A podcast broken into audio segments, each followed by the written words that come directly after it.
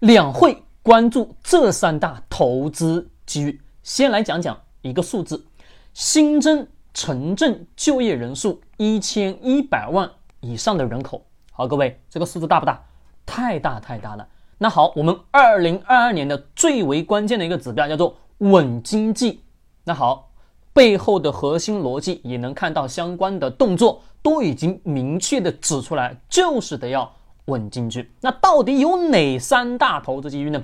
第一个，典型的消费。为何讲是典型的消费呢？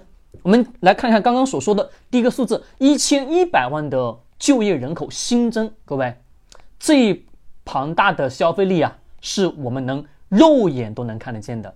那好，我们中国股市的本身特性什么特性？也就是政策型的市场，这是我们重点关注的。那第二个是啥呢？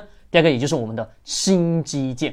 那新基建典型的，比如我们的光伏，对吧？以及我们的电动车充电桩，乃至我们今年一直爆出来的数字，东数西算，啥呢？数字经济、数字化来实现共同富裕。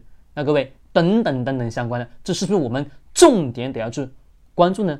当然是。那第三个是什么？是我们的互联网。互联网我们可以把它理解为过去的垄断式不和谐的发展。那好，我们共同富裕的政策落地以后，到我们现在为止一直什么不断不断在敲警钟，给我们所有的普通老百姓都有了机会。而互联网过去垄断型的方式方法，在未来将会不可能去继续去保持。那你们想想，这当中。过去互联网的下跌，在未来的增长空间将会有多么的巨大？是的，当一定回到均值的时候，必定会有比较大的反弹。